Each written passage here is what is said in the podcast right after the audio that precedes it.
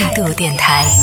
这里是为梦而生的态度电台，我是男同学阿南。也做一个小调查，看看在听节目的朋友，你们平时会去上知乎的这样的一个平台去查一些信息吗？之前有听了一个这个课程，就教你怎么样去搜索。你能搜索那么简单的事情还需要学吗？其实它里边告诉你的是怎么样去认识或者说去探探寻一个知识。然后当里边就有提到了说，关于搜索这件事情，你要多维度的。就比如说你去搜索啊百度的时候会得到一个答案，那有的人可能就是不懂搜索的人就会把这个答案当做是唯一的解答，而比较懂搜索的人呢。他一般是会通过多途径、多渠道的去进行了解，比如说知乎上会看一下，然后百度上看一下，然后甚至有可能的话，尽量啊去找到一些可能，比如说像谷歌啊啊，那只是说相对来说，国内想要去查到谷歌上的一些信息可能不是那么容易啊。然后包括各种不同的这个平台去查看、对比一下，然后从中呢筛选掉一些你觉得可能存在这种广告性质的东西，或者说嗯不太靠谱的一些东西。在之后呢，你还要去研究一下就相关的一些，它里面有提到的什么论文啊什么的。我想说，我只是查一个感冒打喷嚏。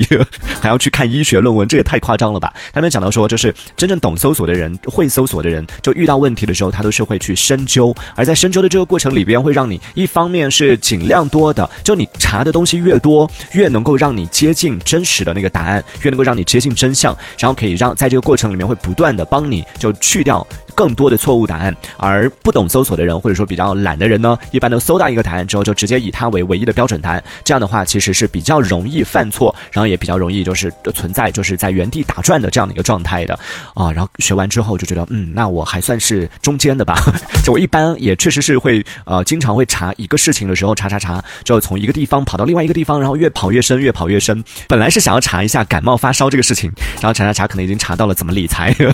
已经查到了这个人生保。保险的问题了，就会去深入的去了解，这其实也是教你一种就获取信息、获取知识的拓展自己的这个信息面的一种方式啊。而知乎呢，算是一个不错的平台，但是不能说是一个特别好的平台，是因为早期在知乎上确实有很多这种啊比较喜欢分享知识，然后比较专业的这样的一些大佬在上面分享一些东西，但现在就干货会比较多啊。早期，而现在呢，变成了一个就是比较喜欢，我不知道现在还有没有，前段时间在经常被吐槽的就知乎里面回。答一般都谢邀在美国刚下飞机，就属于那种比较喜欢装十三的人会比较多，然后以至于很多。那这种大 V 在某一段时期，一方面是其他平台发展的原因啊，就开始到处在挖人，也从知乎上啊挖挖走了很多人，挖走了很多这种知识性的大 V。对，之前不是有一段时间开始做这种什么知识付费啊什么的，贩卖大家的这个知识焦虑。然后呢，在这个过程里边，很多大 V 就从啊知乎呃出走了。但同时呢，也有很多，你看这个冯轩就说了，他说我闲着没事儿会去知乎看一下故事，就以看段子的心态来看的。对，就是到了后期呢，很多在知乎上分享的一些东西就不再那么专业。了，更多的是以故事性的，甚至是编造的内容。感觉这个知乎的知乎的律师函正在路上，对很多就出现了当中的真实性就有待考证了，然后参考的价值相对来说就有所下降了。但是因为上面会有各个领域的嘛，就包括我自己也经常会收到他知乎的一些这种提问邀请，甚至科幻相关的一些问题出现的时候，他都会在上面就是推送给我说有朋友在问你什么什么问题。我一看到我说问我干嘛？我怎么知道？对三星堆关于三星堆这个事情你是怎么看的？有朋友在上面问你，为什么问我干嘛？